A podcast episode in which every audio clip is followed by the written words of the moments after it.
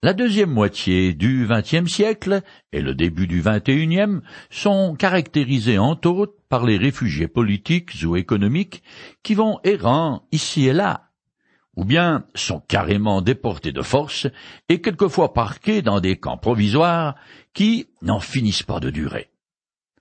Ce phénomène n'est pas nouveau, mais il est pire que par le passé. En effet, quand les deux royaumes israélites furent exilés, l'un en Assyrie et l'autre en Babylonie. Ils s'intégrèrent au peuple existant partageant leur fortune, que ce soit les périodes de vaches maigres ou de vaches grasses. Cette assimilation explique d'ailleurs la disparition totale des Israélites du Nord, mis à part bien sûr ceux qui avaient rejoint leurs frères du Sud. Les Israélites de Juda, par contre, voulurent et réussirent à maintenir leur identité ethnique. C'est ainsi qu'après soixante-dix ans d'exil, une poignée d'entre eux, environ cinquante mille hommes, plus leurs familles, prennent le chemin du retour vers leur pays d'origine, maintenant en ruine. Ce tournant particulièrement important de l'histoire des Juifs est décrit dans deux petits livres de l'Ancien Testament. Je continue à lire le chapitre 3 du livre d'Esdras. Quand arriva le septième mois, les Israélites étaient installés dans leur ville. Alors, le peuple se rassembla à Jérusalem comme un seul homme. Esdras, chapitre 3, verset 1 Nous sommes en septembre, octobre de l'année 537 avant Jésus-Christ. Peut-être trois mois après l'arrivée des exilés dans leurs villes respectives. Le septième mois de l'année est le plus important du calendrier religieux juif, car trois fêtes importantes y sont célébrées. Le premier jour du mois, a lieu la fête dite des trompettes. Le dixième jour, c'est celle des expiations, aussi appelée le grand pardon ou Yom Kippour en hébreu. C'est le jour le plus solennel de l'année, celui où les Israélites doivent humilier leur âme devant l'Éternel à cause de leurs péchés. Enfin, le quinzième jour du mois est célébré la fête des tabernacles ou cabanes, qui dure huit jours. Lévitique 23, les versets 33 à 43. Cette fête, qui commémore la marche de leurs ancêtres dans le désert, servira aussi désormais à rappeler le retour de l'exil. Je continue le texte. Josué, fils de Yosadak, avec ses collègues les prêtres, et Zorobabel, fils de Shealtiel, avec les gens de sa parenté, se mirent à l'œuvre et reconstruisirent l'autel du Dieu d'Israël pour y offrir des holocaustes selon ce qui est écrit dans la loi de Moïse, l'homme de Dieu. Esdras, chapitre 3, verset 2. Josué, le fils du grand prêtre, est un personnage important de ce premier lot de colons. Zorobabel est le petit-fils du dernier roi Yehoyakin, donc le prétendant au trône de David. Il jouera un rôle politique important et figure aussi dans les deux listes généalogiques de Jésus que nous donnent les évangiles de Matthieu et Luc. Tout comme Josué. Zorobabel est mentionné par les prophètes Agé et Zacharie. Tous ces Juifs ne sont pas seulement retournés dans leur pays, mais aussi aux enseignements de la loi de Moïse. En effet, Dès leur arrivée, leur premier souci est de reconstruire l'autel des holocaustes. D'ailleurs, plus loin, le texte précise que déjà à la fin du sixième mois, cet autel est à nouveau opérationnel. Sa remise en état est indispensable afin de rétablir le système des sacrifices qui permettent aux Israélites de recevoir le pardon des péchés, ou plutôt de les recouvrir, de les cacher aux yeux de Dieu, en attendant la venue du Christ qui, lui, expiés. Ce qui compte avant tout pour chaque être humain, c'est d'être gracié de ses fautes et ainsi obtenir miséricorde de la part de son Créateur, le juge ultime de toute créature. Au dire même de la loi de Moïse, nos amis juifs qui n'ont pas accepté Jésus comme leur Messie et donc son sacrifice pour leurs péchés croient qu'aller à la synagogue, suivre les rites ou prier peut leur procurer le pardon de leurs fautes. Mais ils sont grandement dans l'erreur, car selon leur propre loi, seul le sang versé efface les péchés. Dans l'Ancien Testament, c'était celui des animaux. Mais aujourd'hui, pour tous les êtres humains, c'est le sang que Jésus a versé. Je continue maintenant le texte. Malgré leur port des populations locales, ils rétablirent l'autel sur ses anciennes fondations, et ils y offrirent des holocaustes à l'Éternel, ceux du matin et ceux du soir. Esdras chapitre 3, verset 3. Cet autel est le centre de la vie religieuse des Juifs et du culte qu'ils rendent à l'Éternel. Comme je le dis souvent, il annonce la croix du Christ qui est le fondement de la vie éternelle de l'Église et de l'unité de tous les croyants. Les chrétiens authentiques sont frères et sœurs non par la chair, mais en esprit. Leur communion ne dépend ni de la couleur de la peau, ni de l'origine ethnique, ni du statut social, ni même de la sorte d'église qu'ils fréquentent. Toutes ces particularités sont sans importance. Les croyants se rassemblent sur la base de leur foi en Jésus qui a versé son sang pour chacun d'eux. Pour en revenir au texte, les populations locales sont des descendants de ceux qui ont été déportés en Palestine par les Assyriens plus d'un siècle auparavant. Alors bien sûr, ces autochtones voient l'arrivée des colons juifs d'un très mauvais œil. Je continue. Puis ils célébrèrent la fête des cabanes suivant les prescriptions, et ils offrirent quotidiennement des holocaustes selon le nombre fixé pour chaque jour. Après cela, ils offrirent l'holocauste perpétuel et ceux des nouvelles lunes et de toutes les solennités consacrées à l'Éternel et pour tous ceux qui faisaient des offrandes volontaires à l'Éternel. Esdras, chapitre 3, les versets 4 et 5. Le nombre d'animaux sacrifiés est considérable, nombre 29, et c'est la première fois qu'ils sont offerts depuis 587 avant Jésus-Christ, soit environ 50 ans, un peu avant que le temple soit détruit.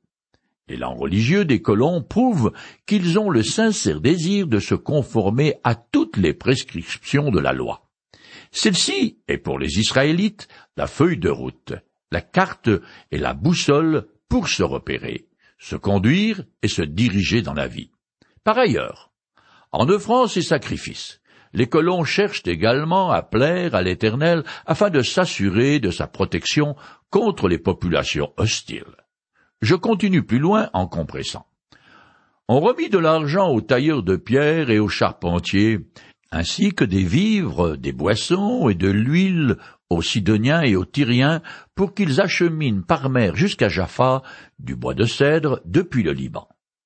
Tout cela fut fait en vertu de l'autorisation accordée par Cyrus, le roi perse.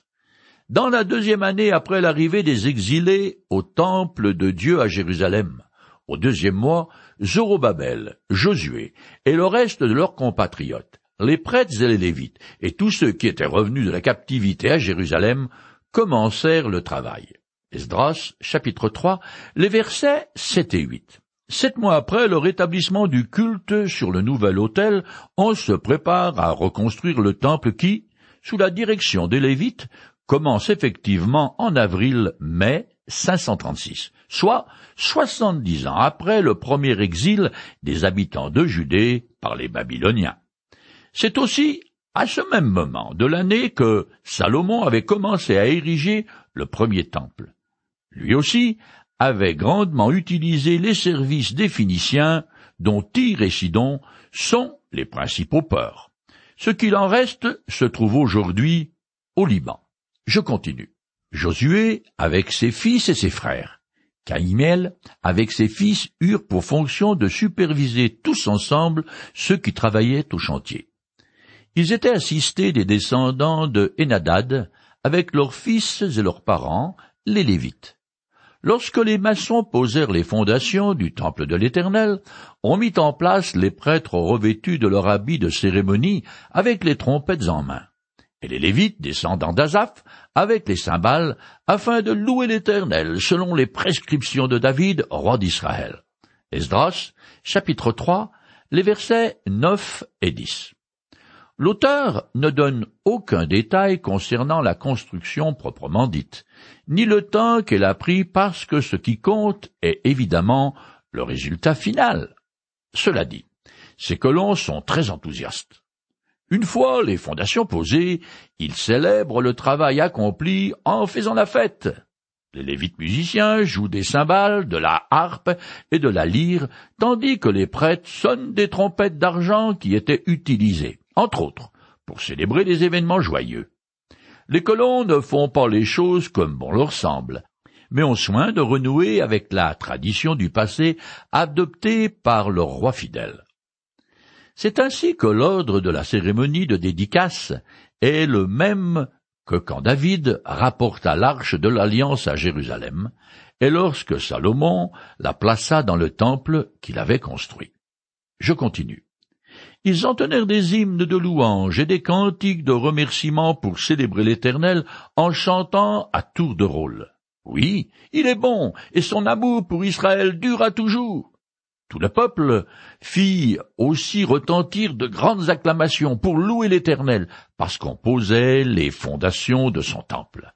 Esdras, chapitre 3, le verset 11. Le chant est antiphoné, c'est-à-dire qu'il comprend soit un chœur et un chanteur seul, soit deux chœurs de prêtres et de lévites qui répondent l'un à l'autre, chantant des cantiques tirés des psaumes 106, 107 et 118.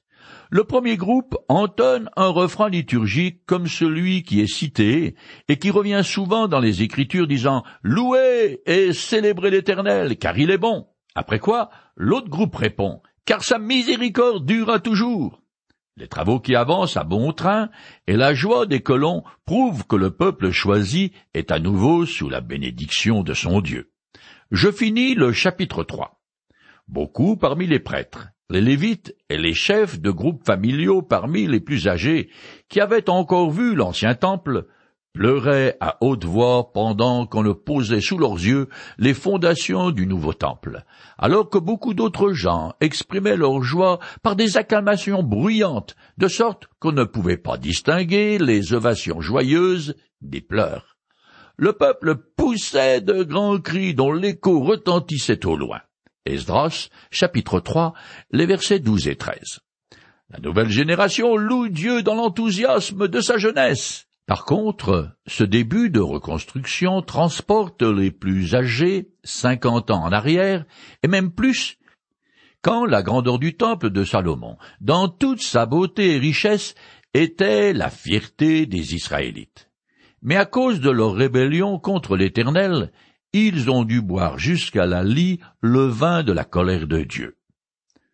Alors maintenant, ils ont les tripes remuées, accablés à la vue de ces ruines et peut-être aussi découragés par les conditions particulièrement dures qu'ils doivent affronter. Nous arrivons au chapitre 4 qui raconte comment la situation des Israélites s'envenime. Je commence à lire. Les ennemis de Judas et de Benjamin apprirent que les anciens déportés reconstruisaient un temple à l'Éternel, le Dieu d'Israël. Ils vinrent trouver Zorobabel et les chefs des groupes familiaux pour leur dire Nous allons vous aider à reconstruire ce temple, car nous invoquerons le même Dieu que vous. Mais nous ne lui avons pas offert de sacrifice depuis le temps d'Azar Adon, roi d'Assyrie, 681 à 669, qui nous a déportés ici. Esdras, chapitre 4, les versets 1 et 2. Ce roi d'Assyrie faisait de l'export-import en quelque sorte. Il mène une politique de transfert de populations qui proviennent de Mésopotamie et de Syrie, et qui sont transplantés dans les nouvelles régions conquises par la Syrie. Ces peuples arrivés ainsi en Palestine sont idolâtres et pratiquent le syncrétisme religieux à la manière de l'hindouisme qui incorpore toutes les divinités possibles et imaginables. À leurs propres idoles, à qui ils rendent un culte, ces peuplades ont donc l'intention d'ajouter l'Éternel considéré comme le Dieu du pays. Le verset est difficile et semble dire que ces populations idolâtres n'ont pas encore mêlé l'Éternel à leur propre Dieu. Le peuple du pays fait une offre sincère au chef d'Israël. Mais tout porte à croire que c'est le diable qui est derrière cette générosité, car il est évident que lui cherche à faire échouer le projet de reconstruction du temple. Comme ces populations autochtones vont recevoir une fin de non-recevoir, elles vont changer le ton et devenir de véritables ennemis des Israélites. De toute façon, Il y aura des mariages entre païens et juifs, ce qui donnera une population hybride qui prendra le nom de Samaritains. Je continue. Mais Josué et les autres chefs des groupes familiaux d'Israël leur répondirent Il nous appartient à nous, et pas à vous de bâtir un temple pour notre Dieu. Nous seuls devons construire cet édifice pour l'Éternel, le Dieu d'Israël, comme l'a ordonné Cyrus, le roi de Perse. Esdras, chapitre 4, verset 3. Les colons juifs ne s'intéressent pas à ce mouvement œcuménique local. Ils ne mangent pas ce pain-là. Le refus est motivé par l'origine étrangère des gens du pays et surtout par leur pratique idolâtre qui pour eux est une abomination qui les a conduits à l'exil. Les Juifs sont obligés de prendre des mesures énergiques et tranchantes s'ils veulent conserver leur foi. Je continue en compressant. Alors les gens du pays découragèrent les Judéens et les effrayèrent pour qu'ils cessent de bâtir. Ils soudoyèrent les conseillers pour s'opposer à eux et faire échouer leur entreprise. Ils y parvinrent durant le règne de Cyrus et jusqu'au règne de Darius, tous deux empereurs de Perse. Esdras chapitre 4, les versets 4 et 5 n'ayant pu noyauter l'effort de reconstruction de l'intérieur. Le diable fait des populations locales des ennemis d'Israël qui commencent une politique de harassement en soudoyant des fonctionnaires perses pour qu'ils s'opposent par tous les moyens aux efforts des colons juifs. Ce conflit qui commença déjà sous le règne de Cyrus perdure ce qui arrête carrément la reconstruction du temple qui ne sera terminée qu'en 515 avant Jésus-Christ sous le règne de Darius 521-486, soit 21 ans après avoir débuté. À ce point du récit, le texte fait une parenthèse anachronique qui raconte l'échange des lettres entre l'administration de l'empereur Xerxès 485 465, puis de son fils Artaxerxès 464, 424 d'une part, et les fonctionnaires perses de Palestine d'autre part. La première de ces missives est probablement rédigée trente ans après la fin de la reconstruction du temple, les habitants du pays ne voulant pas que les murs de Jérusalem soient restaurés, car ils craignent les Israélites. En plaçant ces lettres ici, Esdras veut montrer que l'opposition subie par les colons juifs, qui a commencé dès le début de la reconstruction du temple, s'est poursuivie inlassablement. Je résume ce passage. Dès le début du règne de Xerxès, le gouverneur et son secrétaire écrivirent une lettre d'accusation contre les habitants de Jérusalem et de Juda. Ils firent de même sous le règne d'Artaxerxès. Voici une copie de la lettre qu'ils lui envoyèrent à l'empereur Artaxerxès, tes serviteurs les gens de la province à l'ouest du fleuve, etc. Que l'empereur sache que les Juifs revenus de chez toi sont arrivés parmi nous à Jérusalem et sont en train de rebâtir la ville rebelle et perverse. Ils en réparent les remparts et en restaurent les fondations. Que l'empereur sache que si cette ville est reconstruite, et si ses remparts sont réparés, ses habitants ne paieront plus ni tribut, ni impôts, ni taxes de péage, ce qui finalement lésera le trésor royal. Nous transmettons au roi ces informations afin que des recherches soient faites dans les annales de tes prédécesseurs. Tu trouveras dans ces archives et tu verras aussi que cette ville a toujours été rebelle et nuisible au roi et aux provinces. Depuis toujours, ses habitants n'ont cessé de provoquer des révoltes. C'est la raison pour laquelle cette ville a été détruite. Nous avertissons donc l'empereur que s'il est rebâti et si ses remparts sont restaurés, tu n'auras bientôt plus de possession à l'ouest de l'Euphrate. Esdras, chapitre 4, les versets 6 à 16.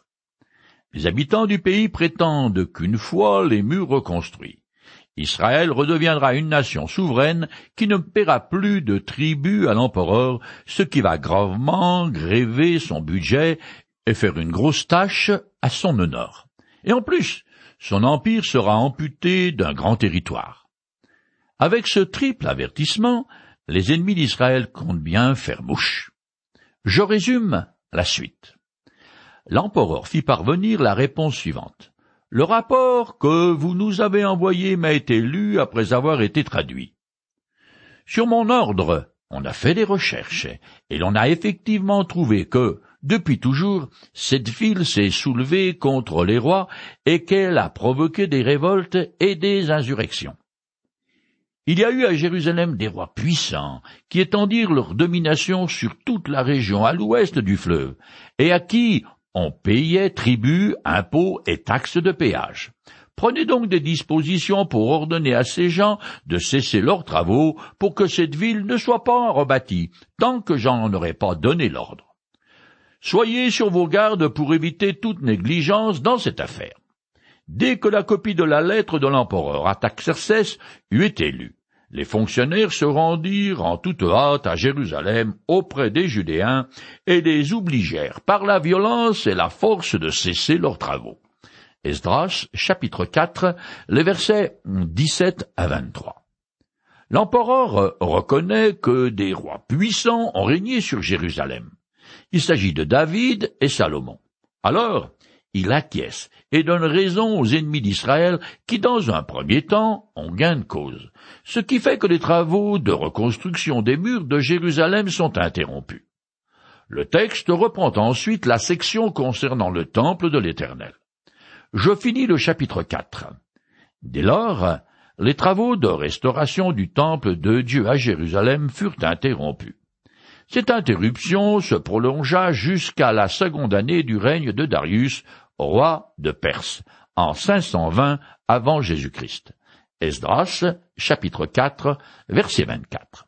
Il faut dire qu'à l'hostilité des ennemis des Juifs, il faut ajouter le peu de zèle d'un grand nombre de colons. D'après le prophète âgé, on sait qu'ils sont bien davantage préoccupés par leurs propres affaires que par la reconstruction du temple. Ce sont les prophètes âgés et Zacharie qui ont exhorté Zorobabel le dirigeant politique de la première charrette de colons, à reprendre cette restauration, ce qui nous est raconté dans le chapitre suivant. Comme quoi, de tout temps, c'est ce qui brille qui attire les regards et suscite l'intérêt. Même si c'est un faux semblant, les pièces d'or d'ici-bas sont bien plus attirantes que les valeurs spirituelles de l'au-delà.